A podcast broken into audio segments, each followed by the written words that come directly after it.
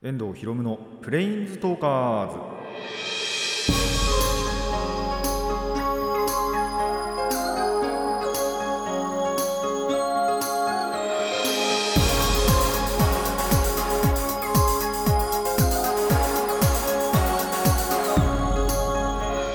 ラジオの前の皆さんこんにちは。遠藤博夢のプレインズトーカーズパーソナリティの遠藤博夢です。この番組はマジック・ザ・ギャザリングのプレインズウォーカーたちがさまざまなスカイへ旅できるがごとくさまざまな話をしようという番組です。はいもうねえっと1月11日を過ぎているということで、えー成人式を迎えた皆様おめでとうございます。まあえっとこのラジオを20歳ちょうど今ね20歳の方が聞いてるかどうかはちょっと分かりませんけども。まあ無事にねその成人式の式そのものは終わったりしてるということで。まあとはいえ式そのものをねまずやってなかったりあのオンラインでやってたりとかまあ本当にそのまま中止になっちゃったりとかっていうところが本当にそれは地域様々だと思うんですけど皆さんの地域だとどうでしたかね？僕んとこの地域まあ僕が直接ねあの今年成人式もうすでにとっくに越してるんで4年前に。なんで僕がどうこうって話じゃないんですけど僕の弟がねあのちょうどその代ででそんな弟の代どうだったかっていうと僕の地域では、えー、とオンラインに確かなっていたそうです。まあ誰が見てたのか分かんないですけどね。あの僕の地域で。誰がオンラインで見てたのか分かんないんですけど。なんでその実際に会場行って式をやるってことはなくでだったんでまあみんなそれぞれなんだろうスーツとかは着ないんじゃないかと思っていたらなんか小学校側がその開放してくれたらしいんですね小学校を多分。でそこでみんなで集まって、まあ、式はだからやんなかったんですけど写真撮影とかは、えーしていたらしいです。まああと純粋にねやっぱ数年ぶりに会うっていう人たちもいたんじゃないかなと思います。なんで皆さんの地域もそれぞれそんな感じ。が、まあ学校がどうとかっていうのは分かんないですけども。まあオンラインでねやったり。まあやっぱ地域によってはちゃんと会場があって式をやったりっていうところもあの近くの地域ではあったらしいんでまあそれぞれがそれぞれの思い出になったんじゃないかなと思います。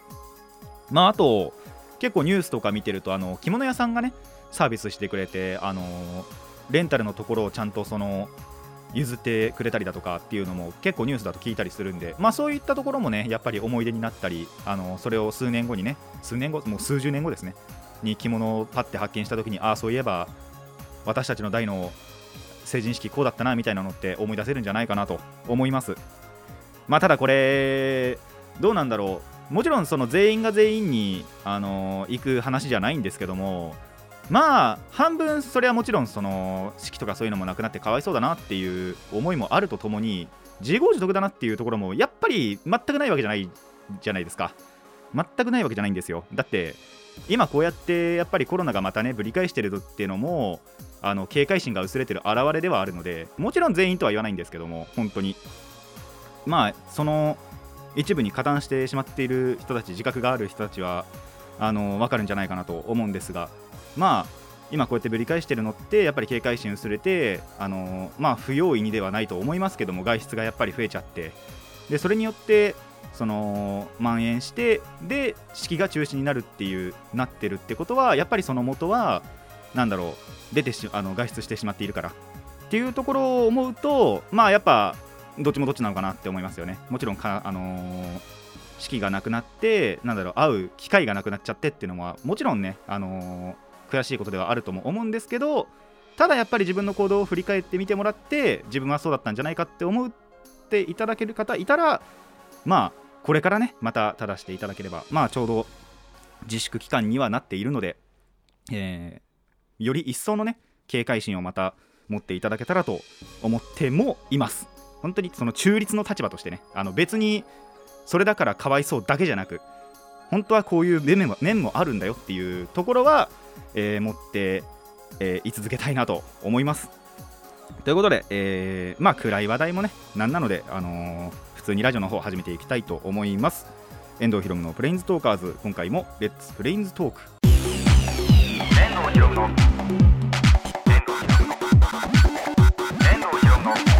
プレインズトーカーズ。改めましてこんにちは。遠藤ひろむです。まあそんな成人式の日の話なんですけども。えっと実はですねまあその日ちょっと僕はバイトでただお昼までだったんですよねでお昼までバイトしてからちょうどまあドラッグストアというかまあそういうお酒とかがねちゃんと売ってるところでバイトしてたんで帰り際にちょっとお酒をね買って、えー弟に渡すっていうもうただでねちょっとまあいつも買わないようなちょっと高めのお酒をまあちょっと高いって本当にちょっとですけども気持ち高めのお酒を買ってそっと弟の部屋に置いておくということはしました。プラスちょうど本当にその日かぶって妹の誕生日でもあったんですよね。でなんでえっ、とちょっとあんまり大きな声では言えないんですけど外食をしまして まあ外食はしたらしたら結局その外食先でも人結構いたんでまああんま関係ないんですけど。でえっとその時もやっぱりあの弟は弟でその友達とかと一緒にご飯食べに行ってたんでえっと弟抜きでね外食をしましてでもちゃんとその8時までには帰ってきて8時までにはっていうかあの7時とかそれぐらいまでだったかな。あの食べ放題だったんで。でえっ、とパパッと済ませてでそういう時って最近のなんか家族のなんだろう通例というか最近結構やるようになったんですけどあの写真をねみんなで撮るんですよ。でお母さんがケーキ買ってきて。でその時もまだ弟帰ってこなくって写真撮ったのも本当に日付またぐ直前ぐらいに撮ってでケーキはもちろん食べずでしかもそのケーキそのちょうど弟の成人式とで妹のその誕生日ってかぶってたんでそのチョコのプレートあるじゃないですかよく誕生日とかに時にやる。そこにその妹の誕生日の分と弟の成人式の分とって書いてあったんですよ。お母さんがそれ多分言ったと思うんですけど片方いねえなと思って。日付をまあ多分またいでも帰ってこなかったんですよね確か。なんでえっ、とちょっとねなんだろう不思議な光景になるっていう弟がいないのに弟のことが書いてあるケーキと。あと結局それ後日えっ、とちゃんとみんな揃った時に5人での写真も撮ってからケーキ切り分けて、えー、と僕はまだ食べてないです。ちょっとやっぱそのあのその日も確か僕倍だったんであのしかも夜まで。で帰ってきてご飯食べてる最中にとりあえず写真だけ撮ってっていうところだったんでさすがにここからケーキ食べれねえなって思ってまだ冷蔵庫にしまってあります。あの収録終わりにでも食べようかなと思っております。まあそんな家族の一面でした。まあそりゃそうだよなって思いますよね。あの成人式の日まあ式がなかったにせよやっぱり友達と集まったんでそりゃまあ食べに行くよねとは思いますけど。で、えー、と家族での時間はちょっとなくなっていたっていうそんな話ですね。皆さんのところだとどうなんだろう。まあそもそも写真撮らないかなって思うんですよねまず。うちの家族が特殊とは言わないんですけどなんか最近お母さんそういうことがやりたがってなんで、えー、と誕生日の時とかはよくやってるんですけどもまあそれがゆえの 成人式もちょっと含めてのまあ少々悲しい出来事というかそんな感じでした。しかも後日にちゃんと5人で写真撮ってますからね。そしたらあの、まあ、結局そう当日は当日で4人で写真をだから撮ったんですよ。あの弟抜きで。っていうのもじゃあ何だったのかなっていうそんな感じでした。まあその後日に撮ったってことで5人で撮った写真もあの妹の誕生日の当日じゃなかったっていうまたね不思議なことが起こっていましたがまあそんな不思議な不思議なではないですけどちょっとね悲しめな出来事もありまあでもそれぞれそれぞれ楽しんだのかなという話でしたね。なんで皆さんのところもそういった部分たやっぱまあ、なかなかないですからね。そういう家族の時間ってあの楽しんでいただければと思います。僕はそんな楽しんではなかったかな。ぼあの直接僕に関わることではないんでね。そこまではあのー感情移入とかしませんけども。なんであのー家族でね楽しめたらと思います。これからも。ということで、えー、とまず最初のコーナーに行きましょう。最初はこちらです。朗読。まあこれで、えっと2週分朗読をやるんで次回は1週お休みと。えー探すのがすごい苦労しました。本当冬の詩あんまりなんだろうな。いいのがないってわけじゃないんですけど悲しい詩ばっかなんでどれを読むか困るんですよね。それこそ今回のはえっとまあわりかしおなじみになってきた中原中也さんを読むんですけども中原中也さんのもやっぱ冬のってなると結構悲しめな詩が多いっていうのをついさっき気づいてなんでどれを読もうかなと思ったんですがまあこれでいっかって思ったものを今回もお届けしていきたいと思います。いやこれ冬マジで全部やるのきついなって今思ってきましたねわりかし。まあ、3月になったらギリギリ春の詩読めるかなとも思うんですけど春の詩も春の詩であと何が残ってんのかって思うんで、えーまあちょっとね苦労はしつつ、えーちゃんとねお届けはしていきたいと思います。ということでまあそんな中春中也さんの冬のねえー、と詩を一つ今回もいきたいと思います。それではいきます。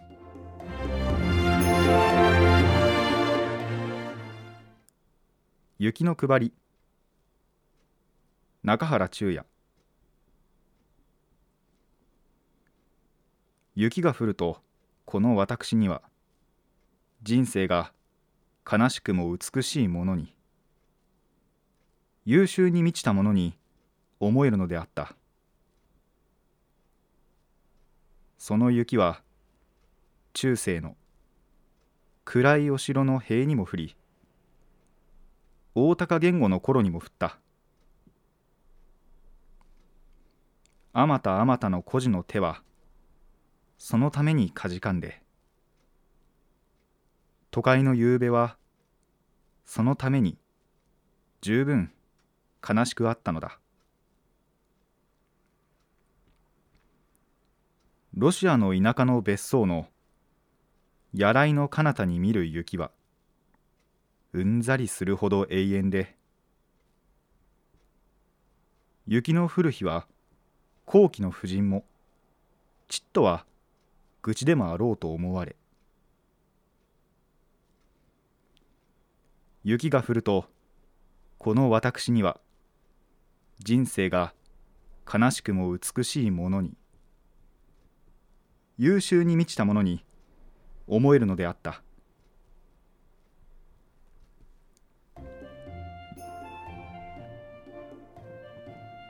いということで、中原中也さんの「雪の配り」という詩を今回はお届けいたしました、えどんな意味かっていうとまあその雪が降ると悲しいけど美しいともあのこの人生そのものがねてかなんだろうこの世の中そのものがが、えー悲しくもでも美しいものだと思うというのが、えー中原中さんは思っていたそうです。なんでかっていうとどんな時にも降っていたからそういう悲しい時にも降っているしでも美しい時にも降ることがあるというのが、えーなんかちょっと哲学的というかところがあるのかなと思いましたね。まあでも確かに雪まあ冬にしか降らないっていうものではありますけどもでも誰が悲しもうが誰がなんだろう嬉しいと思っていようがやっぱ降るときは降ってしまう。まあ天気なんで雨でも何でも同じではあるんですけどもまあそれが雪になることによってやっぱちょっとなんか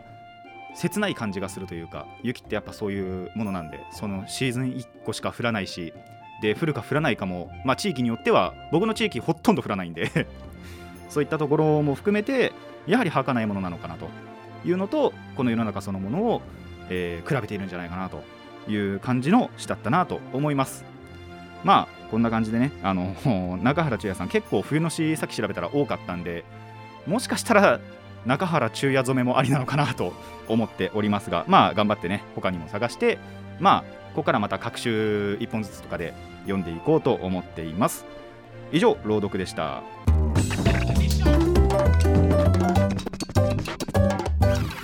遠藤ひろむのプレインズトーカーズ。続いてはこちらです。2時3時の話。はい最近僕がハマっている、えー、2時3時という、まあ、バーチャル YouTuber の、えー集団というか、まあ、プロジェクトですね。に関してちょっと最近ね、あのーもう熱い熱いお話があったので、えーそこのお話をしたいと思います、えこの2021年の1月9日から10日、まあ、土日ですね。で、えーその2時3時の所属のバーチャルライバーによる麻雀大会があったということで、まあ、これ確か前回ちらっとお話はしたんですけどえっとほぼ9割方全部生で見ました。生配信でね、あのーライブで見てました。YouTube 使って。で、まあ、どんなものだったかっていうとその2時3時所属の前本圭介という、えーバーチャルライバーが主催となり、えージャンタマというアプリを使ってこれ麻雀のアプリなんですけどジャンタマというアプリを使って、えー総勢64名の2時3 2時3時所属のライバーがトーナメント形式で、えー対局を行って1位を決めるという、えー麻雀大会でした。で9日が予選。でその総勢64名がなんと16名まで絞られると。そう麻雀って4人でやるものなんで単純に4分の1になるんですよ。そのトーナメント1回やるだけでも。で、えー10日が準決勝とそして決勝、まあ、準決勝にはその勝ち上がった16名がまた4人ずつ戦って4人になってまたその4人が最後に決勝で戦うという本当にトーナメント形式だったんですけど。いやー本当にねいろんなものを見させてもらいましたしいろんなドラマがあったなと思いました。本当になんだろう。やっぱ人それぞれ打ち方も違うしどういう考えなのかっていうのも違うし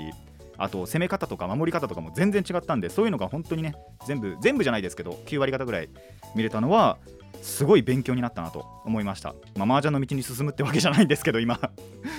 ただ本当にいろいろ見れたなということがあって。まあやっぱ時にね時にじゃないんですけど麻雀って一応後でもお話ししようと思うんですけど麻雀ってやっぱ9 8割9割運なんでその運がまあ誰に味方したのかだとかまあなんなら時にやっぱりその運も何もなくもろの実力が出る場面もあったりだとか。あとはもう時にねあの男気を見せる人たちもいたりだとか。もうすごかったのがあのー本当だったらその相手が出した牌で、まあ、相手が出したもので上がることを論って言うんですけどその論をせずにあのーまた自分の番来た時にその不要牌つあの突っぱねて役満っていうまあなんだろうな麻雀のその役を作って点を取り合うゲームなんですけどもその役満だけを狙いに行くっていうわざわざ上がりを1回見逃してかつさらに高めのね点を狙っていくなんていう人もいたりしていやーそういうところはマジ見習わなきゃいけないなと思いましたね。でそんな全ての対局を制し64人の中から誰が1位を取ったのかというのは皆さんでねぜひねあのー確認していただければと思います。いやでも結構その人のは、えっと、結構最後の方だったんで見てたんですけどあのちゃんと2日間全部の対局見てたんですよ。その人に関しては。あのー一貫してどの対局中も全部強くて本当に場を支配してたなと。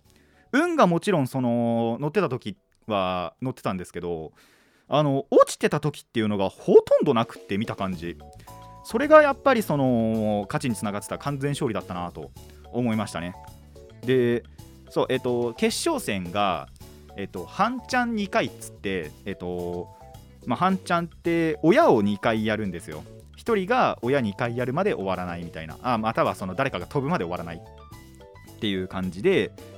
えっ、とまあもろにやっぱ実力が長い分出るんですよね。しかもそれを2回やるんで。でその2回の合計点で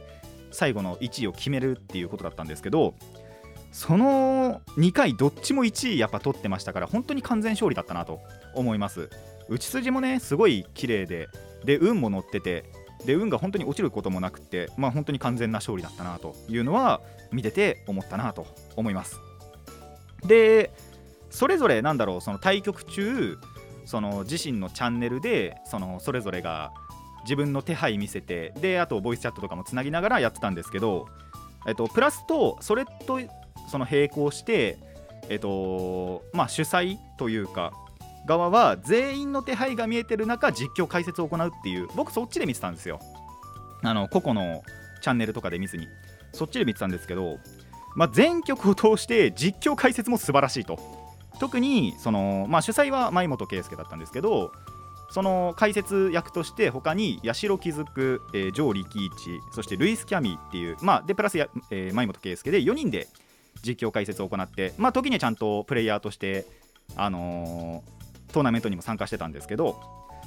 えーそれの中の特にそのルイス・キャミーという、えー VTuber さんはもう本場顔負けのレベルの実況解説を行う人だったんですげえめっちゃ分かりやすいなと思ったり。で手配見ただけで何が有効牌あの何を引いたらいいのかとかあとどこで待ってるのかっていうのがすごいすぐパッて出てくるのがすごいなと思って。そういったところもやっぱりで実力もやっぱその優勝候補って言われるほど強いんですよ。多分本当に普通にやったら23時の中でももうあのトップを争うレベルの。で確か称号称号っていうかやっぱじゃあそのアプリの中でなんだろう段位があるんですよね。あの勝てば勝つほどどんどんやっぱ上がっていく。ランクみたいのがあるんですけどそれも確か2時3時の中では一番高かったはずなんでそういった点からもやっぱそういうなんだろう実力があるからこそ実況解説もできるのかなっていうのは思ったんで僕もちょっとそういうところは見習いたいなと結構勉強してパッて言えるようになりたいなっていうのはなんとなく思いなんとなくじゃないですけど本当に思いましたね。なんでそういったところもやっぱ見どころの一つだったのかなと思います。もう本当に全てを通して見どころしかない本当に熱い2日間だったなと。ちょっと最初の方だけバイトがあって見れなかったんですけどちょうどその時のバイトも昼で終わりだったんで終わってからすぐパッてもうチャンネルつけてで見てたらもうどの対局も本当に素晴らしくって。で熱いやっぱ展開とかもあったりしたんであのー開催してくれた主催の前本さんプラスあとスタッフさんやっぱその大会の進行にはスタッフさんとかもね結構必要だったらしくまあ換気とかもね行ったりしつつのあのーあとやっぱりその出場の選手の、まあ、誘導だったりだとか、あのー大会のなんだろう設営だったりとかっていうのはやっぱりその2時3時のスタッフさん一からのスタッフさんって言った方がいいのかな？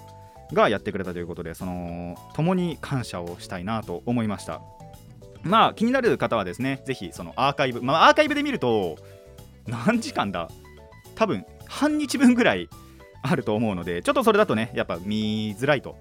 思いますのでまあそれぞれのさっき言ったここでのそのその人の手配だけが見えてボイスチャットをつないでるっていう、えー切り抜き切り抜きアーカイブか。個々のアーカイブとかあとまあ切り抜きなんかも、まあ、ちょいちょい上がり始めてるので、えー見て確認していただけたらと思います。誰が1位になったのか、まあ、見るって方にはねやっぱりそのネタバレしちゃいけないんでぜひ全部見ていただきたいなと思いました。まあこれがあったからねやっぱりその僕も麻雀やり始めたいなってまた再開したいなって思ったぐらい本当に素晴らしい2日間だったなと思いましたので、えーぜひなんだろう麻雀がまずやっぱ好きな方とか、まあ、やっぱ VTuber が好きな方は、えー確認していただけたらと思います。以上2時3時の話でした。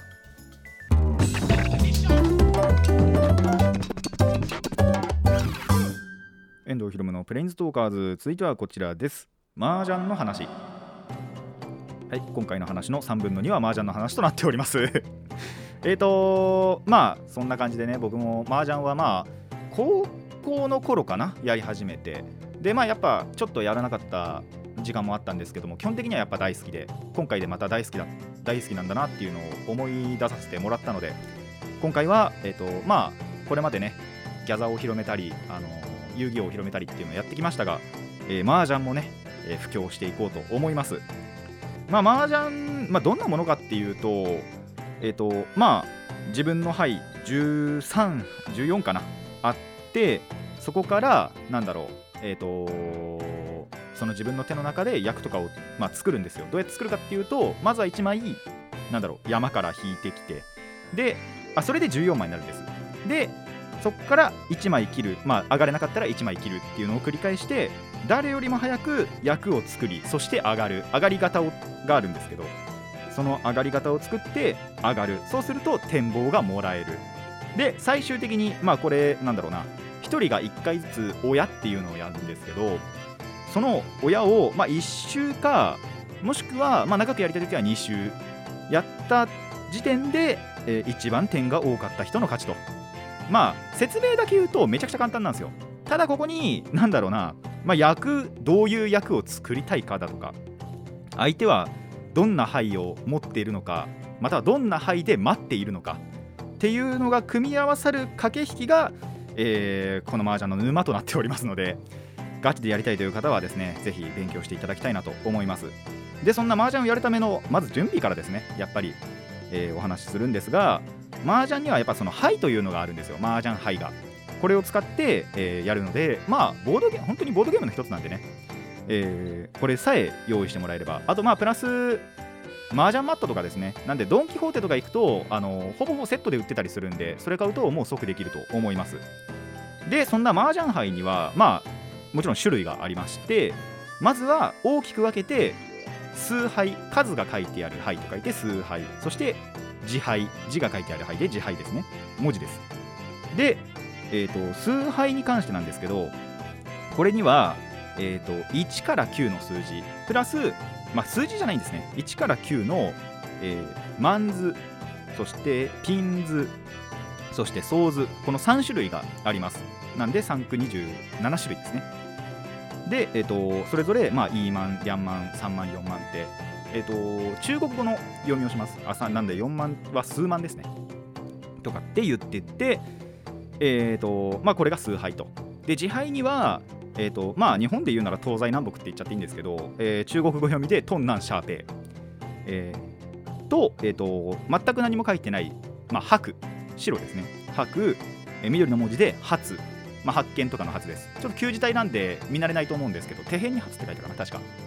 で初、えー、と赤い文字で、えー、中。これはチュンと読むんですけど、えーそんなトンナンシャーペイ白髪チュンの7種類、えーこの合計、えー34種がそれぞれ4枚ずつあります。の合計136枚を使用して、えーそこから役を作ったりすると。で基本的な上がり方なんですけども、えー 1, 1ジャントを3面あ違う。4面つか。間違えた俺。4面つだこれ、え1ジャントを4面つちょっと原稿だと3面つって書いてたんですけど4面つです、え1ジャント4面つを作ると。基本的にはなんですけどこれ後でちょっとそのまあ後々の回でその例外の役ももちろん出すんですけど基本的には4面つ1ジャントっていうのを作ると。でそれはまあその初手配でもしかしたら揃ってるかもしれないんですけど基本的にはその自分の番が回ってきた時に1枚を山から取ってきてで、えー、と1枚を切る。で常常に、まあ、13枚ないし14枚のなんだろう状態を作ってでその14枚の中でそのさっき言った4面通1ジャントが揃ったら、えー上がりと。上がりを宣言すれば上がれますというのが、えー基本的な上がり方です。でこのメンツって何かあまあジャントからいこうかな。そのジャントは何かっていうと頭とも呼ばれるんですけど、えー全く同じ牌が2枚で頭と言います。だから、えー、と例えばイーマンだったらイーマン2枚だとかまあ自牌でもいいんでシャアが2枚とか。全く同じ牌じゃなきゃいけないです。あの違う牌で頭にすることはできないです。例えばイーマンとリャンマンとか。あのつながってはいるんですけどそれでは頭にならない。本当にイーマンとイーマンだけ。リャンゾーとリャンゾーだけみたいな。っていうので頭をまず1つ作ると。でプラスメンツなんですけど、え3枚で1組のものをメンツと言います。でこれにもまた2種類あって例えば123とかで連なってる数字123、まあ、234、えー345とか。で連なってるのを春津、えー、と順番の順に子供って書いて春津と読みます。逆に、えー、と逆にじゃないかな。もう一つが、えー、と全く同じはい。イーマンイーマンイーマンとか、えーウーピンウーピンウーピンとか。っていうので全く同じ牌を3つ揃えたのを交通えっ、となんて書くんだっけなあれ。時って書くのかな？まあ国国ですね。あのー時間を表す国の、えー国とと子供って書いて交通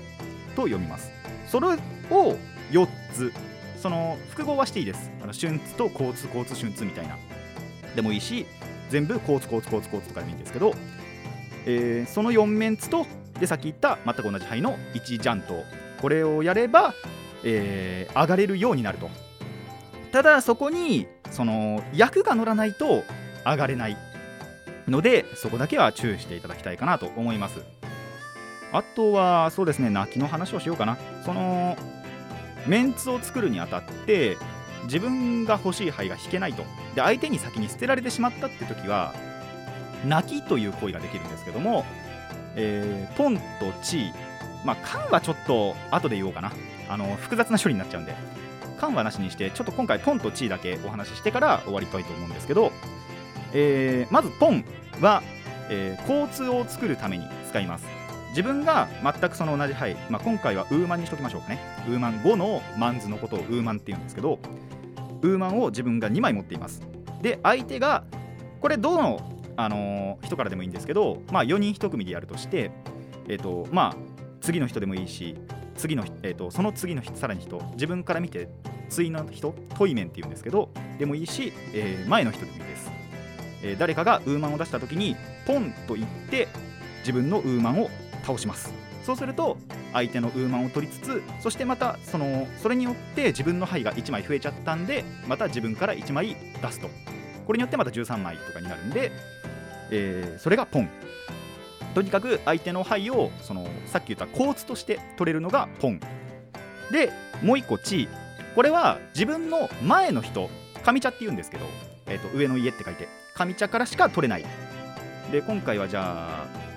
567とかにしとこうかな。えっ、と自分がローマンとチーマン6のマンズと7のマンズを持っていますと。で、えー前の人が前の人だけです。これ、えっと次の人とか、えっと下茶とトイメンが出したのではダメなんですけど、えー例えば上茶が、えーウーマンを出してくれました。そしたらチーと宣言してロックマン、えーとローマンチーマンを倒します。そうするとそのウーマンをもらってまた自分の牌にできる。でこうやってなった時はまた自分の牌が1つ増えてるんでまた自分のから1枚出すと。で13枚の、えー、と状態を維持する。これが地位です。で缶に関してはちょっとあのまた違う時にお話しするのでまだ覚えなくていいです。とにかくこういう、えーとまあ、泣きも併用したりしてただ泣きってこうやって牌取れるんですけどメリットだけじゃなくデメリットもちゃんとあるんでそれはまたね違う時にお話ししようかなとも思います。とにかくこういうことをやって、えーまあ、いち早く役を作りでとにかく点を取って親が2周するまでに、えー点を高い点数を取る取っておく。それによって勝ち上がれるというゲームになっております。そこの駆け引きなんかがねすごい楽しい。例えばそのまあこれまた後でお話しするかもしれないんですけど役の複合によって点数が変わるんですよ。これは何役あるから、えー、とこの役とこの役が組み合わさって何点みたいなっていうのがあるのでそれはまた、えー違う時にお話ししようかなと。でトップが今これだけの点数持ってるからじゃあ自分はこの役を狙わなきゃいけないなっていうのを知れたりするとより、えー深くというか麻雀を知れるんじゃないかなと麻雀の楽しさが分かるんじゃないかなと思います。のでまあこれもねまあ本当にこの1回だけじゃ絶対に全てを伝えられることはできないので、えー数回に分けてねこれからもお話ししていこうかなと思います。今回は本当に麻雀のいろはのいい、えーどうやったら上がれるのか、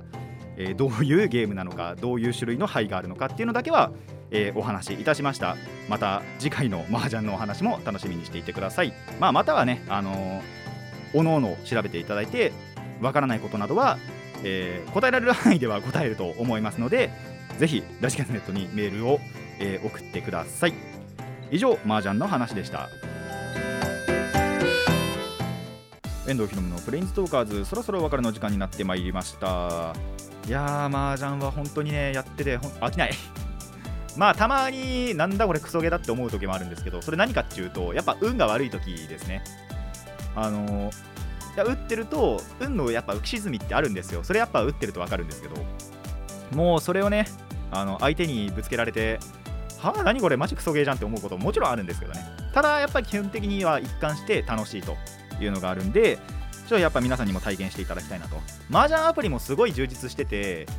例えばその、まあ、僕もそのネット麻雀ができる麻雀のアプリそれこそジャンタマを入れたんですけど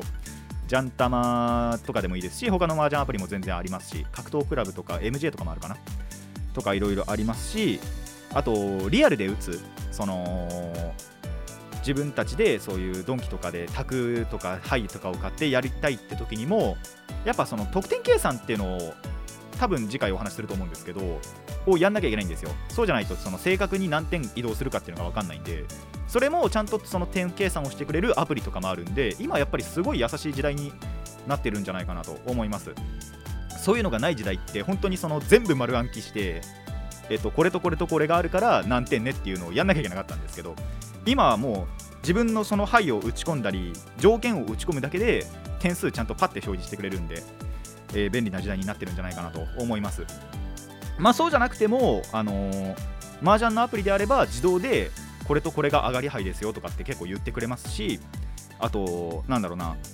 今は何がドラですっていう、まあ、ドラっていう概念もあるんですけどこのドラの表示とかもあのすごい分かりやすくええっとジャンタマだとそのドラである牌がキランって光るんですよね。なんで分かりやすくなってたり。だからその切らないでおこうとかあとこれを他の数あの自敗とかと絡めようとかっていうのがあったりできるんですごいその今やりやすい環境というかだったりするんでえー皆さんにもぜひやっていただきたいなと思います。人口増えるのはねどのゲームにしてもいいことなんであのカードゲームにせよ麻雀にせよなんでぜひ皆さんにもやっていただきたいなと。僕もねその皆さんがやりたいって思えるようなその助けになれればとね思っているので、えーまた、えー次回というかあの麻雀の話の時にはまた別の話というかもしていけたらと思っています。まあプラスね本当に2時3時の麻雀大会が本当にいいもの見せてもらったなと思って、まあ、それによって僕もちょっと成長した部分があったのかなっていうのは後々ジャンタマをやってる時にあのオンラインで対戦してる時に気づいた時もあったので。いや最近すごかったなって思ったのがえっとまあこれまたなんだろう分かる時にえっとマンズでだけでなんだろう手を組んだんですよ。それまでには本当にソーズも落とさなきゃいけないしピンズも落とさなきゃいけないし自敗も落とさなきゃいけないしってこれすごい難しいことなんですけども。あのたまたま本当にマンズがすごい固まったことがあってあこれちょっと狙えるかなって思って狙ってみて。でリーチっていうこともできるんですよね。あと1枚で上がれることをテンパイっていうんですけどそのテンパイ時にさっきのポンとかチーとかの泣きを入れてなければリーチっていうこともできるんですよ。でそれはリーチっていう役でもあるんで、あのー役もつくんですけどそれあえてせずに、えー待つそのままその待つことを、まあ、ダマ点黙るテンパイと書いてダマ点っていうんですけどそれをやったらなんと,、えー、と直撃をちゃんと打てるっていう。これリーチしちゃうとそのあと1枚で揃っちゃうよっていうのが他にも知れ渡っちゃうんでもちろんその役がつくとかっていうメリットもあるんですけどデメリットでもある。そのあと1枚で揃っちゃうぜっていうのを自分から宣言しちゃってるんであの相手に警戒させちゃうっていうデメリットでもあるんで、まあ、それをせずにいったらなんと あのローン上がりができてしまうっていうダマ点がね結構偉大なものだったりするんでしかもそのマンズ一つのなんだろう崇拝ので染めることをえっ、と鎮一っていう役があるんですけど清清いに1にえっ、と鎮鎮位層だからあなんだったっけな。まあいいか、えー清いに1と書いて鎮一っていうんですけど、えーそれが結構高い役なんですよねやっぱり。6班だったかな？とかなんで、えーそれを直撃でやっぱ使える、えー、と相手から取れるっていうのはすごいあのいいことですアドバンテージになるんでそれが、えーできたのはやっぱり成長というかあのあこういう時はリーチしなくてもいいんだなっていうのを学べたりもするので、えーぜひねやっぱいろんな麻雀のそういう番組とかも見ていただきたいなと思います。やっぱそれの実況解説とかを聞いててもあの麻雀知れたりするのでぜひねあのそういったことをやっていただきアプリでもいいし、まあ、番組を見るでもいいし今回のこの2次3次麻雀杯を、えー確認するでもいいしとにかくいろんなものを見て麻雀に触れていただきたいなと思います。そのね、えー、と手助けはやっていこうかなと僕もこれから思っていますのでぜひやってみてください。えーこの番組ではお便りを募集しています。疑問や反論意見はもちろんのこと朗読してほしい作品も募集しております。どのお便りもラジキャスネットのメール送信フォームまでお寄せください。たくさんのお便りお待ちしています。まあ今回に関して言えばねあの今までもギャザについての質問だったりだとか遊戯王についての質問だったりだとかも、えー募集というかまあしていましたが、えー今回麻雀のねお話もしていこうということで麻雀に関しても知らないことあれば答えられる範囲では答えていこうと思いますのでぜひぜひ、えー送っていただければと思います。それでは今回はここまでといたしましょう。遠藤ひろむのプレインズトーカーズ。ここまでのお相手は遠藤ひろむでした。また次回もレッツプレインズトーク